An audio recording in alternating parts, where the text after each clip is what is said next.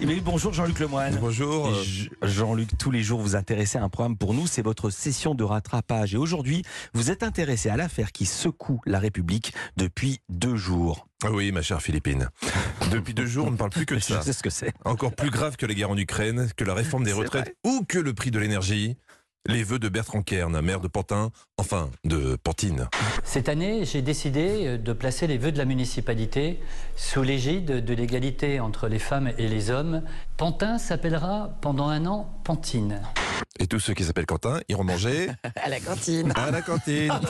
Bah, sur le principe, euh, tu- J'adore. je sais que c'est Non, mauvais. moi, j'adore. Non, non, non, non, moi, j'adore. hein. Mais euh, Stéphanie, elle est partie Moi direct. aussi, moi aussi. Moi, je suis de l'école Stéphanie sur ce coup-là.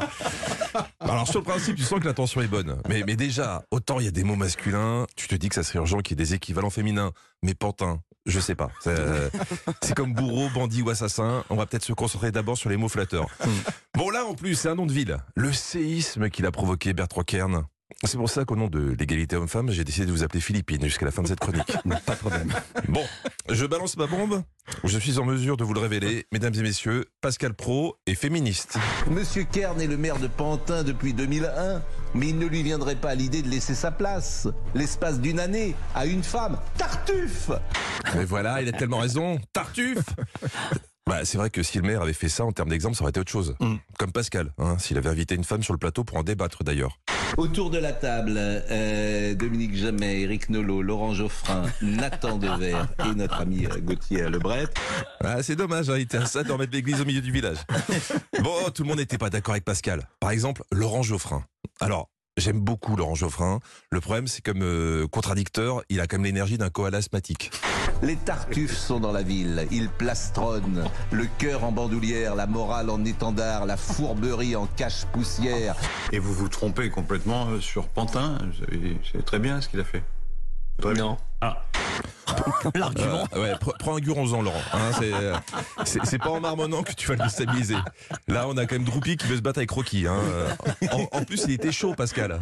Pantin, Pantin, Pantine. On dirait une chanson, vous savez, de Chantal Goya. Pantin, Pantine, tati, tati, tata. Tu peux pas lutter. Tu peux pas lutter. Le problème de Pascal, c'est qu'autour de la table, euh, il a des gens plutôt sérieux. Donc, quand il fait des blagues, tout le monde les chope pas tout de suite. Alors, le, maire de La Baule-les-Pins réfléchit à changer sa ville. Le bol, le bol, Le bol les pains, oui. faut alterner. Ça, c'était pas indispensable. parce que- Vous l'avez, Philippine Moi, je Euh, évidemment que je l'ai, mais je vais pas la dire ici. Euh, la, la bolle d'épine, oui. Ah, oui. Euh, rapport, rapport aux zizi. Euh, alors sur tous les plateaux hier, ça, ça a été le grand jeu. Imaginez ce que ça allait donner si cette idée se propageait. Euh, Le Touquet, c'est la Touquette. Euh, euh, Saint-Denis, Saint-Denise. Euh, Bordeaux, bordel. La ville de Mâcon également euh, réfléchit à changer sa ville. Mâcon.